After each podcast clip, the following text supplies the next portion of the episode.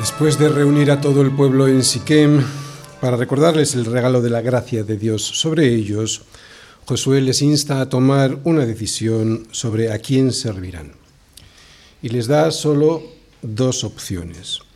O servir a los ídolos, o servir al Señor que les amó y que por eso derramó toda su gracia sobre ellos. Versículos 14 y 15. Ahora pues, temed a Yahvé y servidle con integridad y en verdad, y quitad de entre vosotros los dioses a los cuales sirvieron vuestros padres al otro lado del río y en Egipto, y servid a Yahvé.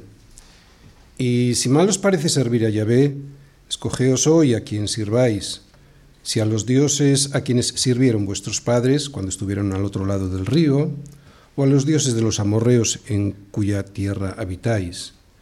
Pero yo y mi casa serviremos a Yahvé. Y les da solo dos opciones porque solo tenemos dos opciones en este mundo. O servimos al pecado, que es lo que hacemos desde que nacemos, peleando contra Dios y sus consejos, o después de escuchar a Dios a través de su palabra, rendirnos al señorío de la justicia, que es Cristo.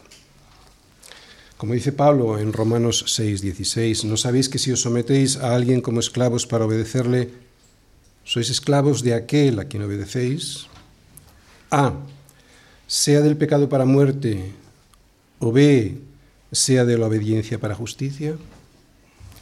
Dos opciones. Solo hay dos opciones porque todos somos esclavos de alguien, o servimos al pecado o a la justicia, que es Cristo, pero ninguno puede servir a dos señores porque o aborrecerá al uno y amará al otro, o estimará al uno y menospreciará al otro. No podéis servir a Dios y a los ídolos, sean cuales sean, mamón, las riquezas o cualquier otro. Siguen reunidos en Siquem y tenían la decisión en sus manos. Primero, o servían definitivamente a los dioses que estaban tentados a seguir, lo que significaba hacerse sus esclavos, o sea, esclavos del pecado, dioses que habían servido ya a sus padres en Egipto y en el desierto, o los dioses de los amorreos, a los cuales tenían tan cerca porque habían decidido no expulsarlos de la tierra en la que habitaban y que Dios les había, dado y dicho que los echaran, o servían y seguían a aquellos dioses, o seguían definitivamente la justicia que es Dios. Y además, seguir la justicia definitivamente no de cualquier manera, sino sirviendo al Señor con integridad y en verdad. Recordemos que la integridad y verdad forman parte de manera inseparable del servicio al Señor. Alguien es íntegro cuando lo que dice que va a hacer, lo hace, sin excusas. Alguien es íntegro cuando no tiene intereses contrapuestos, o sea, que su interés es servir al Señor sí o sí, pase lo que le pase, le dé lo que le dé o le quite lo que le quite. Y alguien sirve al Señor de verdad, en verdad, cuando no se engaña a sí mismo, cuando sirve sin esperar nada a cambio por ese servicio, cuando sirve al Señor porque sabe que nosotros le amamos a Él. ¿Por qué? Porque Él nos amó primero. Quitarnos los ídolos de encima es lo que tú y yo tenemos que tener siempre presente, porque no somos muy diferentes a este pueblo de Israel reunido en Siquem. Debemos saber que este peligro siempre está presente en nuestra vida para tomar la decisión correcta. Por eso en el sermón anterior mencionábamos algunos de los ídolos modernos que nos atenazan para estar atentos y para ser valientes a la hora de tomar la decisión que Josué nos lanza desde Siquem. Estamos dispuestos a poner nuestra profesión, nuestro trabajo y nuestros estudios en manos de Dios para que sea Él quien decida nuestros pasos. Estamos dispuestos a estar contentos y satisfechos con su guía y con su gobierno en todos los órdenes de nuestra vida. Estamos dispuestos a que sea Dios, a dejar a Dios quien ponga orden en nuestras prioridades para no ser consumidos por nuestros ídolos, ya sea nuestro trabajo, el poder, el dinero, la seguridad o el éxito en la vida.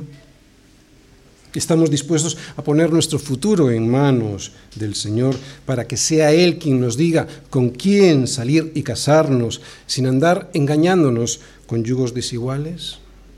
Y si es así, ¿estamos dispuestos a no casarnos antes de esclavizarnos con un yugo desigual? Estamos dispuestos a dejarnos guiar por la sabiduría de Dios para estudiar lo que Él quiere que estudiemos, para gastar lo que Él quiere que gastemos y para vivir donde Él quiere que vivamos. Estamos dispuestos a usar todos nuestros recursos, tiempo, dinero, aptitudes, dones para servir de verdad al Señor o solo para disimular que lo hacemos. ¿A quién serviremos? Y si mal os parece servir al Señor, escogeos a quién sirváis. Podrían ser los ídolos que hemos mencionado, pero no demoremos más nuestra decisión porque todos servimos a alguien. Yo y mi casa, dice Josué, serviremos al Señor. ¿Qué haréis vosotros?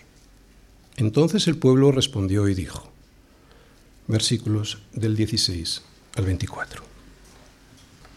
Entonces el pueblo respondió y dijo, nunca tal acontezca que dejemos a Yahvé para servir a otros dioses, porque Yahvé nuestro Dios es el que nos sacó a nosotros y a nuestros padres de la tierra de Egipto, de la casa de servidumbre, el que ha hecho estas grandes señales y nos ha guardado por todo el camino por donde hemos andado y en todos los pueblos por, entre los cuales pasamos.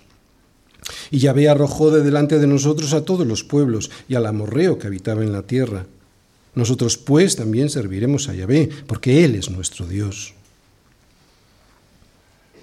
Entonces Josué dijo al pueblo, no podréis servir a Yahvé, porque Él es Dios santo y Dios celoso, no sufrirá vuestras rebeliones y vuestros pecados. Si dejaréis a Yahvé y sirviereis a dioses ajenos, Él se volverá y os hará mal y os consumirá después que os ha hecho bien. El pueblo entonces dijo a Josué, no, sino que a Yahvé serviremos. Y Josué respondió al pueblo, Vosotros sois testigos contra vosotros mismos de que habéis elegido a Yahvé para servirle. Y ellos respondieron, Testigos somos. Quitad pues ahora los dioses ajenos que están entre vosotros e inclinad vuestro corazón a Yahvé, Dios de Israel. Y el pueblo respondió a Josué, A Yahvé nuestro Dios serviremos y a su voz obedeceremos. ¿Quieres servir al Señor? No podrás. En tus fuerzas, mi hermano, no podrás. Josué capítulo 24, versículos del 16 al 24. Quiero que estemos hoy todos muy atentos porque en el sermón de hoy vamos a profundizar en las procelosas aguas de nuestro corazón, muchas veces engañado y engañoso, para descubrir los motivos por los cuales o no servimos o servimos de cualquier manera al Señor. Lo que veremos en el sermón de hoy es que si seguimos al Señor, solo tenemos una posibilidad de perseverar hasta el final con éxito. Que sea Él mismo quien nos sostenga con su gracia para servirle y servirle solo a Él. Necesitamos su gracia para todo una gracia que no solo nos eligió, que no solo nos salvó, que no solo nos sostiene en esa salvación, sino que nos permite perseverar en el servicio al Señor, cumpliendo con el propósito para el cual fuimos creados. Y este tema lo voy a exponer a través del siguiente esquema. Primera parte. Voy a ver una introducción, voy a intentar explicar qué es servir, su origen y el resultado del servicio. Segunda parte, Israel se compromete a servir al Señor, versículos del 16 al 18. Tercera parte, Josué les dice que eso es imposible, versículos del 19 al 20. Cuarta parte, y sin embargo, no hay elección posible, versículos del 21 al 24. Primera parte, ¿qué es servir? Su origen y resultado. La definición del servicio al Señor es muy simple. Es muy simple, pero al mismo tiempo es muy profunda. Quiero que prestéis mucha atención. Servir al Señor es amarle con todo lo que somos y tenemos. Esta es la clave. No hay otra forma. Requisito ineludible para hacerlo, para servir al Señor. Obedecerle, claro, por amor. Resultado del servicio bien entendido, disfrutar de él, del servicio del Señor. ¿Por qué nos cuesta tanto servir al Señor si es para lo que fuimos creados? Para empezar, volveremos a repetir que siervos somos. O servimos al pecado para muerte o, a la obediencia al Señor para justicia. Así que todo ser humano sirve a alguien aunque no lo crea y en ese servicio nos traemos unas consecuencias diferentes a cada uno dependiendo de a quién sirvamos. Debido a nuestro pecado, nuestro servicio ahora se dirige, y está hablando cuando uno es incrédulo, nuestro servicio se dirige a hacer todo aquello que desagrada al Señor. Así que en nuestra condición natural de pecadores sin regenerar, somos imposibles, somos incapaces de agradar a Dios, incluso cuando nos proponemos hacerlo o lo intentamos. Y además, claro, no disfrutamos de ello. Estas son las malas noticias. Las buenas son que en Jesucristo podremos servir a Dios de manera que le agrade y además disfrutar de ello. Aquí de manera imperfecta debido a nuestra miseria espiritual, cuando estemos ya allí con Él de manera perfecta. El cristiano que está realmente en Cristo puede agradar a Dios con su servicio imperfecto porque Dios lo ve a través de la sangre derramada por su Hijo en la cruz del Calvario. Este sacrificio, este servicio hecho al Señor por amor y con entendimiento es un privilegio y es un deleite. Muchas veces nosotros decimos eso, ¿verdad? Servir al Señor es un privilegio, pero muchas veces no sentimos ese deleite. Esto es locura para el incrédulo. Es locura para el incrédulo porque el pecado ha pervertido el significado del término servicio. Creemos que es más bienaventurado recibir que dar cuando el Señor nos ha dicho lo contrario. Recordemos las palabras del Señor Jesús, que dijo, más bienaventurado es dar que recibir. Y lo mismo podríamos decir con el servicio, que es más bienaventurado servir que ser servido. Pero la realidad de nuestra condición de raza caída y rebelde es que nos cuesta servir y si pudiésemos lo evitaríamos. Y sin embargo, Curiosamente, todos estamos llamados a servirnos los unos a los otros porque es imposible que alguien viva aislado en esta sociedad, aislado de los demás. ¿Por qué esto es así? Servirnos unos a los otros en la sociedad es simplemente una necesidad práctica que el ser humano ha de resolver para poder vivir en este mundo o el servicio surge y nos muestra algo más profundo. La Biblia, que es la revelación de Dios al hombre y que en resumen nos dice quién es Él y quiénes somos nosotros, nos aclara muchas cosas con respecto al origen del servicio y su propósito. Vamos a verlo.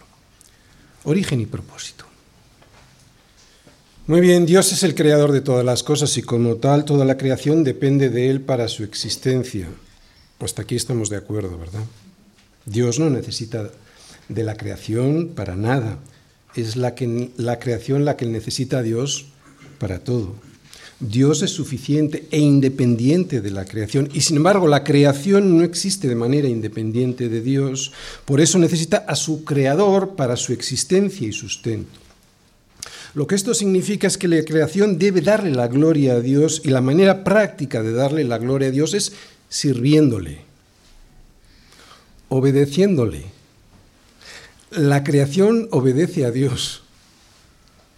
Esto que es cierto para la creación en general, lo es aún más para nosotros. Fuimos creados por Dios, lo que implica eh, que fuimos creados para darle la gloria a Él. ¿Cómo? Sirviéndole. Cuando en el mundo los hombres se sirven los unos a los otros y aunque lo hacen sin el entendimiento correcto de darle la gloria, a Dios y lo que es peor, sin ninguna intención de hacerlo, lo que en realidad están haciendo es cumplir el propósito por el cual fuimos todos creados. Este es el origen del servicio. Está en Dios. Y el propósito del servicio es darle la gloria a Dios. El origen del servicio está en Dios y el propósito es darle la gloria a Él. Así que por diseño, una implicación de servir a Dios es que nos servimos los unos a los otros. Pero en Génesis 3 ocurrió algo que lo estropeó todo. algo que hace que veamos el trabajo como algo doloroso, frustrante y sin atractivo, y por eso huimos del servicio. Y lo que ocurrió en Génesis 3 es que en Adán, en Adán nosotros le hicimos caso a la palabra de un mentiroso, al engañador de este siglo, en vez de creer y obedecer a lo que Dios nos dijo en su palabra de verdad. Esto contaminó nuestra raza, por eso ahora nos cuesta tanto hacer lo que antes nos era muy fácil, sencillo y placentero hacer. Ahora huimos del servicio, nos cansamos cuando trabajamos, nos irritamos y desobedecemos, y en el mejor de los casos no servimos a Dios de todo corazón. Y todo porque no soportamos la autoridad de Dios, porque no nos creemos nuestra condición de criaturas. Así está el hombre, caído, en guerra contra su Hacedor, rebelde contra el que nos creó, sin propósito, porque reniega del objetivo para el que fue creado, que es servir, y en este servicio darle la gloria a Dios. Sin embargo, después de la caída podemos ver algo en el carácter de Dios que nos ayuda a comprender nuestra situación de falta de amor por el servicio. Porque resulta que Dios, para rescatarnos de nuestra rebeldía y su consecuencia, que es la muerte, ha intervenido en la historia de la humanidad. ¿Cómo? Sirviéndonos. Si fuimos creados a su imagen y semejanza y servir es parte de su carácter, entonces podemos deducir que el origen del servicio es Dios mismo. Así que cuando Dios nos dice que le sirvamos, no nos está pidiendo hacer algo que Él no hizo. El hecho de que Dios mismo viniera en forma de siervo a librarnos de la opresión del pecado nos dice mucho de cómo es su carácter y cómo era el nuestro antes de la caída. Es asombroso que Dios, grande y poderoso en gran manera, sin necesidad de nada ni de nadie, sirva a sus criaturas de esta manera, hasta la muerte y muerte de cruz. Esto nos revela algo muy profundo de Él mismo que nos debiera hacer reflexionar sobre la naturaleza del servicio, que siendo Dios, su divinidad no entra en conflicto con su servicio, limpiándonos los pies y muriendo en nuestro lugar para salvarnos de nuestra propia destrucción. Y sin embargo, sus criaturas nos resistimos a servirle. Dios no necesitaría servirnos y sin embargo lo hace convirtiéndose en un modelo para nosotros. Es lo que vemos desde Génesis 3, donde caímos hasta Apocalipsis, a Dios sirviéndonos de tal manera que cambia nuestras vidas. Lo hemos visto también en cada capítulo del libro de José, un Dios sirviendo a su pueblo para que lograran el fin para el cual fueron llamados, ser un pueblo santo y apartado para Él, y así poder darle la gloria a Dios delante de todos los pueblos. Por eso el servicio no es algo ajeno al propósito de nuestro diseño, al contrario, fuimos diseñados para servir y con ese servicio darle la gloria a Dios. Si os dais cuenta, el servicio nos lleva de vuelta al Edén, más aún nos llevará a la eternidad delante del trono de Dios para servirle día y noche en su templo. Apocalipsis 7:15. Así que, en Jesús volvemos a nuestro origen. Estando en Cristo volvemos a descubrir todo para lo cual fuimos originalmente creados. Si es que de verdad estamos en Cristo, podremos dejar de lado a los ídolos de este mundo, como es el egoísmo de servirnos a nosotros mismos, ídolos que nos apartan de servir al Dios verdadero. Y si es así, mi hermano, entonces, ¿qué harás? Segunda parte. Israel se compromete a servir al Señor. Entonces el pueblo respondió y dijo, nunca tal acontezca que dejemos a Yahvé para servir a otros dioses. Porque Yahvé nuestro Dios es el que nos sacó a nosotros y a nuestros padres de la tierra de Egipto, de la casa de servidumbre, el que ha hecho estas grandes señales y nos ha guardado por todo el camino por donde hemos andado, y en todos los pueblos por entre los cuales pasamos. Y Yahvé arrojó de delante de nosotros a todos los pueblos y al amorreo que habitaba en la tierra. Nosotros, pues, también serviremos a Yahvé, porque Él es nuestro Dios. Josué les había planteado dos opciones. solo dos opciones. Y la respuesta del pueblo no podía ser más esperanzadora. Al yo y mi casa serviremos al Señor, ellos responden, nosotros también. Servir a otros dioses significa en la práctica dejar al Señor, y eso les aterra. Por eso dicen, nunca tal acontezca que dejemos al Señor para servir a otros dioses. Esta respuesta es bastante lógica, pero no es la respuesta habitual que el mundo le da al Señor, porque no consideran lógicamente todo lo que tienen y son, que todo eso que tienen y son son beneficios recibidos por Él. Pero tú, mi hermano, sí. Bueno es el Señor para con todos y sus misericordias sobre todas sus obras. Salmos 145, versículo 9. Dios es bueno con todos y esta bondad se manifiesta en un favor inmerecido a todo el mundo, favor que hace salir su sol sobre justos e injustos y hace llover sobre buenos y malos. Lo he cambiado, pero es igual. Este favor inmerecido derramado sobre todo el mundo en teología, ¿cómo se llama? Gracia común y se manifiesta en sus cuidados e innumerables bendiciones para todas las personas, sin importar su condición espiritual. Pero ellos no lo reconocen así. Por eso se sirven a sí mismos. Pero nosotros no. Nosotros decimos, nunca tal acontezca que dejemos al Señor para servir a otros dioses. La gracia común es un favor inmerecido, pero no salva. La prueba que nos salva es que todos la reciben, pero no responden sirviendo al Señor, a pesar de que esa gracia derramada sobre ellos revela las misericordias de Dios. Podemos ver la gracia común derramada sobre toda la creación. Dios abre su mano y colma de bendición a todo ser viviente. Salmos 145, versículo 16. Podemos ver la gracia común en la música, en el arte, en los deportes y en otras muchas buenas cosas que hacen los hombres sin querer darse cuenta de que todo eso procede, procede de la misericordiosa mano de Dios. Podemos ver la gracia común en las ciencias. Por eso nosotros, por ejemplo, le pedimos a Dios que le dé sabiduría a un médico para sanar una enfermedad. ¿Por qué? Porque nosotros sabemos que toda dádiva Toda buena dádiva y todo don perfecto desciende de lo alto. Pero ellos no. Ellos dicen que es porque son muy listos, porque han estudiado, porque se han esforzado. Pero ¿de dónde sacan eso si ellos están donde están, han nacido en el país que han nacido, han tenido la oportunidad de estudiar medicina porque Dios se lo ha dado, tienen esa inteligencia y esos dones porque han sido dados desde el cielo? ¿Dónde está esa soberbia? ¿Dónde está? Incluso la gran comisión es parte de la gracia común de Dios a todos los hombres. Que Dios nos diga, que el Señor Jesús nos diga, id y haced discípulos a todas las naciones, bautizándolos en el nombre del Padre, del Hijo y del Espíritu Santo, probablemente sea una de las mayores bendiciones del amor de Dios para todos los hombres.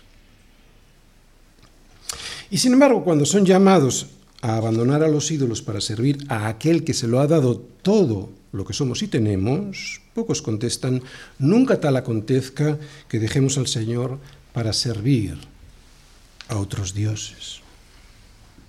Y no responder así ante tantas misericordias que Dios nos da a diario a creyentes y no creyentes es la mayor insensatez que puede cometer el hombre.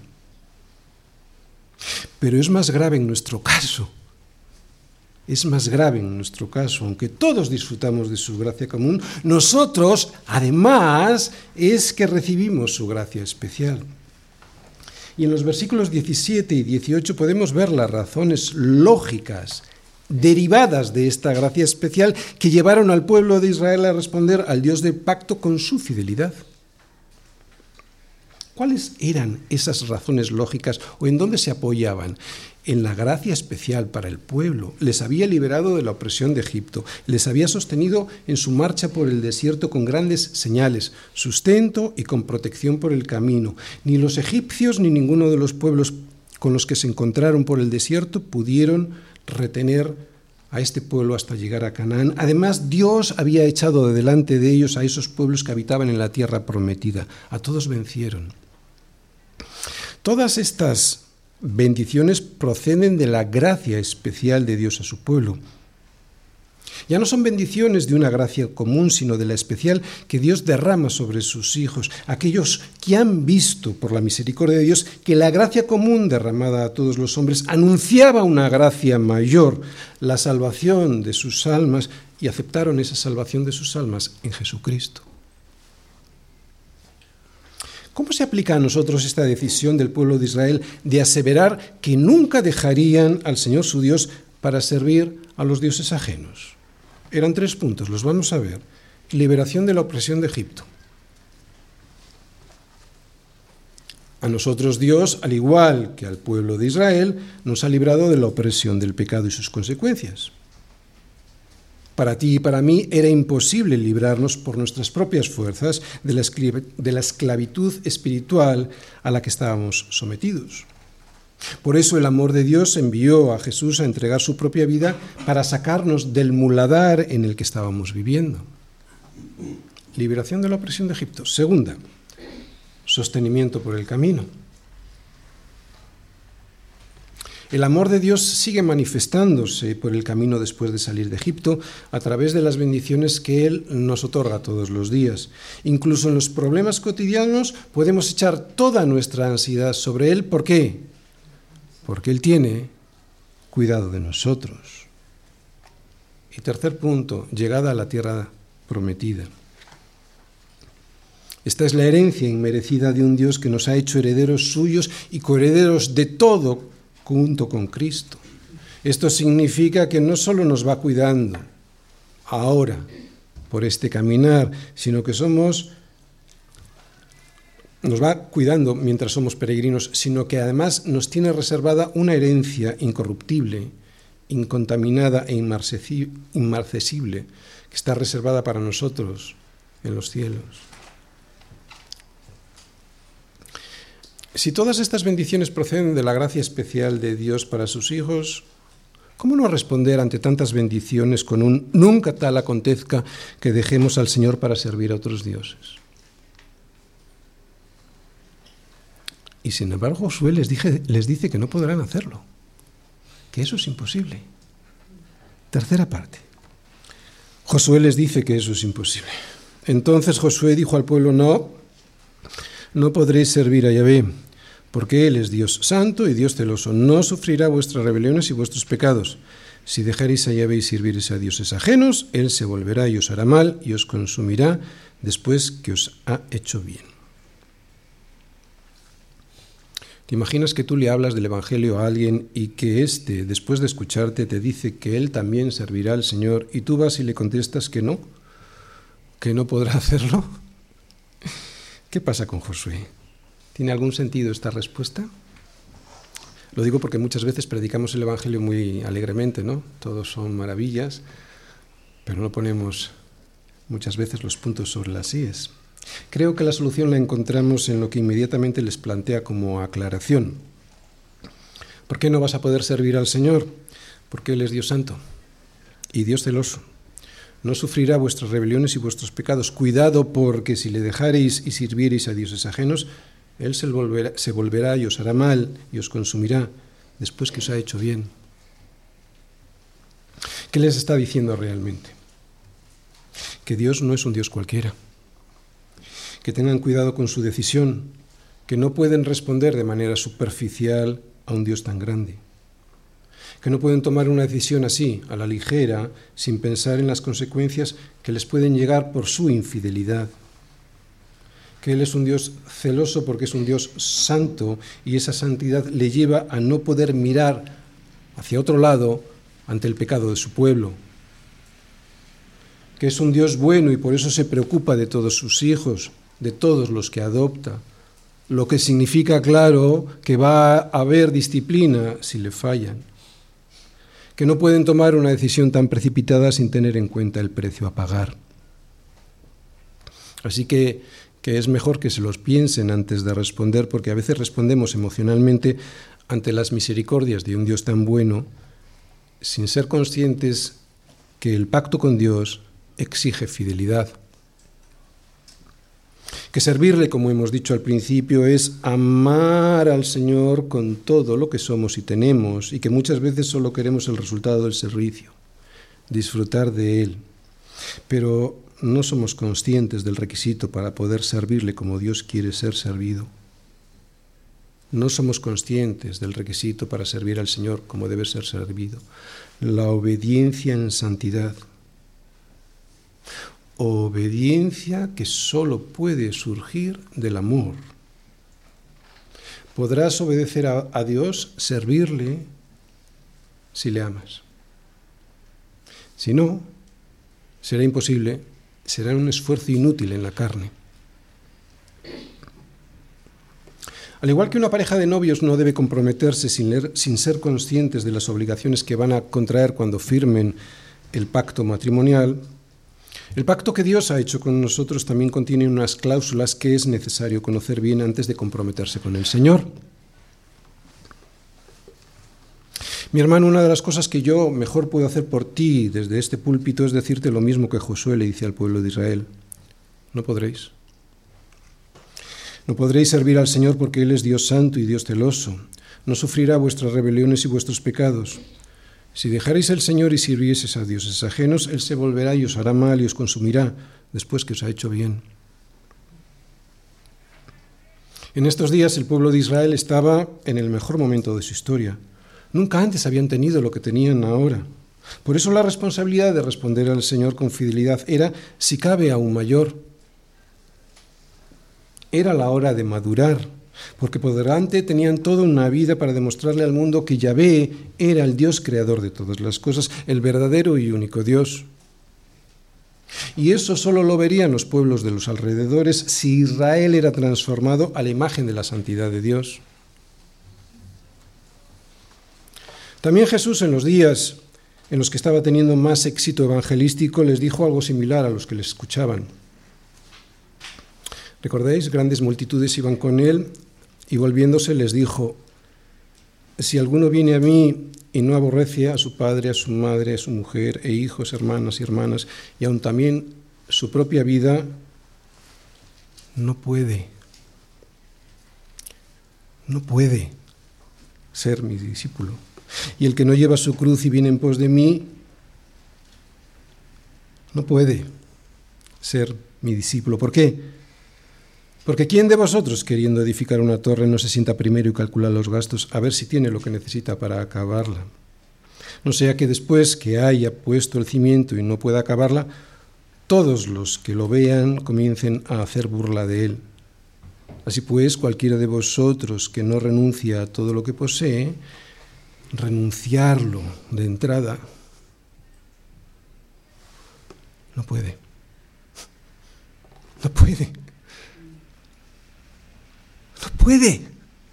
Es lo mismo que le está diciendo Josué. No puedes ser mi discípulo, no puedes servir. Por eso te cuesta tanto. Porque no has renunciado a todo. Siempre te has guardado algo. No digo que tienes que entregarlo todo, eso no, no estoy diciendo eso. Estamos hablando de renunciar. Y luego que el Señor decida, ¿entiendes? No puede.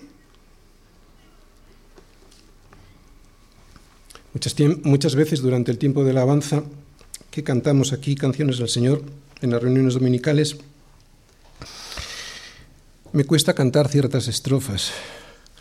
No porque no desee hacerlo, que lo deseo, sino porque me siento incapaz de abrir la boca ante esas frases en las que llegamos a decir, aquí tienes mi vida, Señor, te lo entrego todo. O cosas similares. Las canto porque debo, pero entiendo el compromiso tan profundo que significa entregar toda mi vida y lo lejos que estoy de hacerlo. Ante este compromiso, por una parte ineludible y por otra parte imposible en mis propias fuerzas, solo encuentro una posible solución ante este, ante este problema, ante mi impotencia. Solo hay una. La gracia de Dios sobre mi vida. Al igual que fue ellos, al igual que fue Dios y no ellos quien les sacó de Egipto de casa de servidumbre. Al igual que fue Dios y no ellos el que hizo grandes señales y les guardó por todo el camino. Al igual que fue Dios y no ellos el que arrojó al amorreo que habitaba en la tierra, que Él les dio, así deseo, espero, que el Señor derramará de su gracia para que pueda obedecerle en el servicio y hacerlo como Él quiere que lo haga. No solo es que no tengo otra posibilidad, es que además es la única manera de que Él se pueda llevar toda la gloria.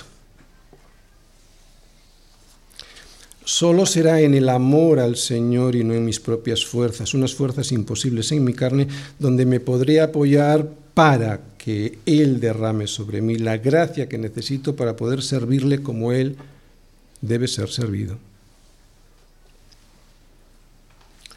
Una de las mejores cosas que puedo hacer por ti hoy desde este púlpito, una de las mejores cosas que puedo hacer hoy por mí desde este estrado es decirte, es decirme lo mismo que le dijo Jesús a Pedro cuando éste estaba derrotado, después de haberle fallado al Señor por haberle negado. Simón, hijo de Jonás, ¿me amas más que estos? ¿De verdad me amas? Piénsatelo. Recordemos que Pedro iba en sus fuerzas cuando le aseguró al Señor que jamás dejaría de seguirle, que aunque el resto de los discípulos lo hicieran, él no caería tan bajo que incluso pondría su vida por él. Y Jesús respondió, ¿tu vida pondrás por mí? De cierto, de cierto te digo, no cantar al gallo sin que me hayas negado tres veces. Y ya sabemos lo que ocurrió. Pasó el tiempo y después de la resurrección de Jesús, este, Jesús, se encuentra con Pedro y con los otros discípulos mientras pescaban en la orilla del mar de Galilea. Jesús, mientras ellos estaban pescando, capítulo 21 de Juan, precioso capítulo 21 de Juan, Jesús estaba preparando, les había preparado el desayuno, servicio, les había preparado el desayuno y había llegado ese momento de restaurar a Pedro delante de aquellos de los que se había jactado ser el mejor. Él no abandonaría al Señor jamás y fue el primero que le dio la espalda. Juan 21, 15, 17. Juan 21, 15, 17. Simón, hijo de Jonás, ¿me amas más que estos? Le respondió, sí, Señor, tú sabes que te amo. Él dijo, apacienta mis corderos. Volvió a decirle la segunda vez, Simón, hijo de Jonás, ¿me amas? Pedro le respondió, sí, Señor, tú sabes que te amo. Le dijo, pastorea mis ovejas. Le dijo la tercera vez, Simón, hijo de Jonás, ¿me amas? Pedro se entristeció de que le dijese la tercera vez, ¿me amas? Y le respondió, Señor, tú lo sabes todo. Tú sabes que te amo. Jesús le dijo, apacienta mis ovejas. Una de las mejores cosas que puedo hacer por ti desde este púlpito, una de las mejores cosas que puedo hacer por mí desde este estrado es cuestionarme si realmente amo al Señor de tal manera que pueda responder a su llamado a servirle de la manera que Él debe ser servido. En el servicio a Dios, ya sea a través de la iglesia, en tu trabajo o, por ejemplo, en el matrimonio, porque el matrimonio es otro pacto igual de serio que el anterior, porque el matrimonio es la representación del amor de Cristo por su iglesia. Otra vez, en el servicio a Dios debo preguntarme siempre y a cada momento, ¿es real mi compromiso? ¿O mi decisión solo es la respuesta facilona a lo que sé que Dios pide de mí? ¿Os dais cuenta cómo estamos entrando en las profundidades de un corazón engañado y engañoso muchas veces? No digas que, estás entregándolo todo cuando sabes que no es así. Ten cuidado, nos dice Josué, no digas que vas a servir al Señor sin pensarte bien los costes, porque jamás podrás hacerlo, jamás podrás hacerlo, jamás podrás hacerlo si no tienes claro qué tipo de Señor es al que vas a servir. No podemos. Por nuestros propios medios y nuestras fuerzas es imposible servir al Señor y sin embargo sí se debe, porque no hay elección posible. Versículos 21 al 24 no hay elección posible. El pueblo entonces dijo a Josué, no, sino que a Yahvé serviremos. Y Josué respondió al pueblo, vosotros sois testigos contra vosotros mismos de que habéis elegido a Yahvé para servirle. Y ellos respondieron, testigos somos. Quitad pues ahora los dioses ajenos que están entre vosotros, e inclinad vuestro corazón a Yahvé, Dios de Israel. Y el pueblo respondió a Josué, a Yahvé nuestro Dios serviremos y a su voz obedeceremos. Incluso antes de que les hablemos del Señor, los incrédulos saben que Él es el Señor, por eso no quieren someterse a su señorío. Y a veces con nosotros pasa igual. Pero es que no podemos servir al Señor si convivimos con los ídolos de este mundo, así es imposible. Y es que es mucho más fácil servir a los dioses de este siglo.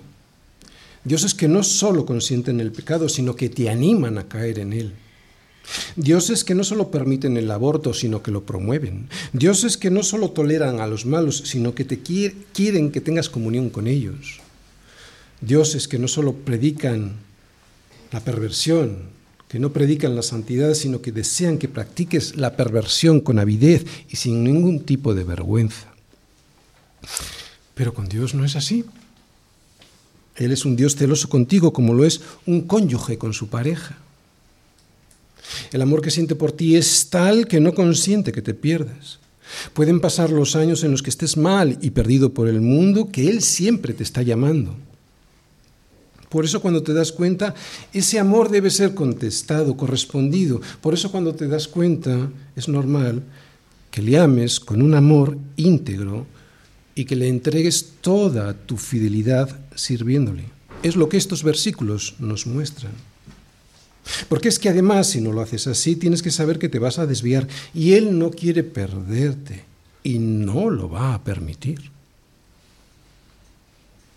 Así que cuando antes lo sepas mejor, cuanto antes lo sepas mejor, no hay elección posible. Por eso el pueblo le responde a Josué, no, sino que a Yahvé serviremos.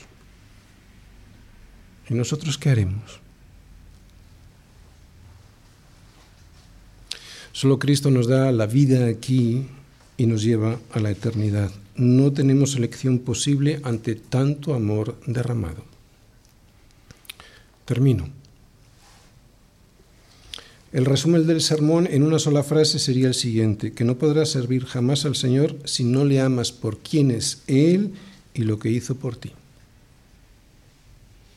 Sin ese amor será un servicio cosmético, aparente no real y por supuesto no disfrutarás de ese servicio. Solo así podrás obedecerle, solo así serás capaz de entregarte a servir a los demás como Él lo hizo por ti, solo así podrás disfrutar de Él y del propósito por el cual fuiste creado, darle la gloria a Dios con tu servicio. En todo os he enseñado que, trabajando así, se debe ayudar a los necesitados y recordar las palabras del Señor Jesús que dijo, más bienaventurado es dar que recibir. La salvación, si ha sido efectiva en nuestra vida, nos impone una obligación por amor, servir a Dios a través de los demás. Y si no lo haces como el resultado del amor de Cristo en tu vida, en vez de entregarlo todo, te quedarás con parte de lo que el Señor te ha regalado para que lo entregues claro. Y es por eso que estás triste sin saberlo. ¿Por qué? Porque más bienaventurado es dar que recibir.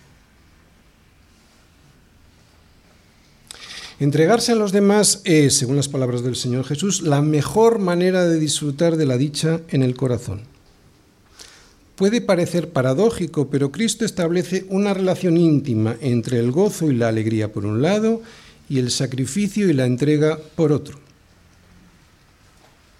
¿Ves que no tienes deleite en tu servicio al Señor? Pues es que igual has descuidado tu servicio y entrega a los demás. Es posible que lo que estés haciendo es estar luchando con tus problemas, que estés luchando en tus luchas internas, ¿no? Y por eso te hundes en la tristeza. Levanta tu vista a Cristo y pregúntale cómo podrías servir dando antes que recibiendo. Hay mayor dicha y gozo cuando das que cuando recibes. Lo dice la palabra de Dios y lo sé por experiencia. Prueba a ofrecer tu tiempo, tu energía y recursos para que tu iglesia y tus hermanos de tu iglesia reciban ayuda y aliento. ¿Quieres servir al Señor tu Dios? muere a ti mismo. Así lo hizo Cristo. Es nuestro mejor ejemplo. No hay elección posible. O servir a los ídolos o servir al Señor. Dura palabra es esta. ¿Quién la puede oír? Juan 6, 60. No te escapes. Porque en Juan 6, cuando muchos de los discípulos del Señor ya no le seguían, Jesús agarró a los doce y les dijo, ¿queréis acaso iros vosotros también? Le respondió Simón Pedro, Señor, ¿a quién iremos? Tú tienes palabras de vida eterna. Le has dado la espada al Señor y ya no caminas con Él. Es una opción, aunque la peor. Hoy, tanto Josué como el Señor nos preguntan, ¿queréis acaso iros vosotros también? Yo ya sé lo que le voy a responder al Señor. Señor, ¿a quién iremos? Tú tienes palabras de vida eterna. Amén.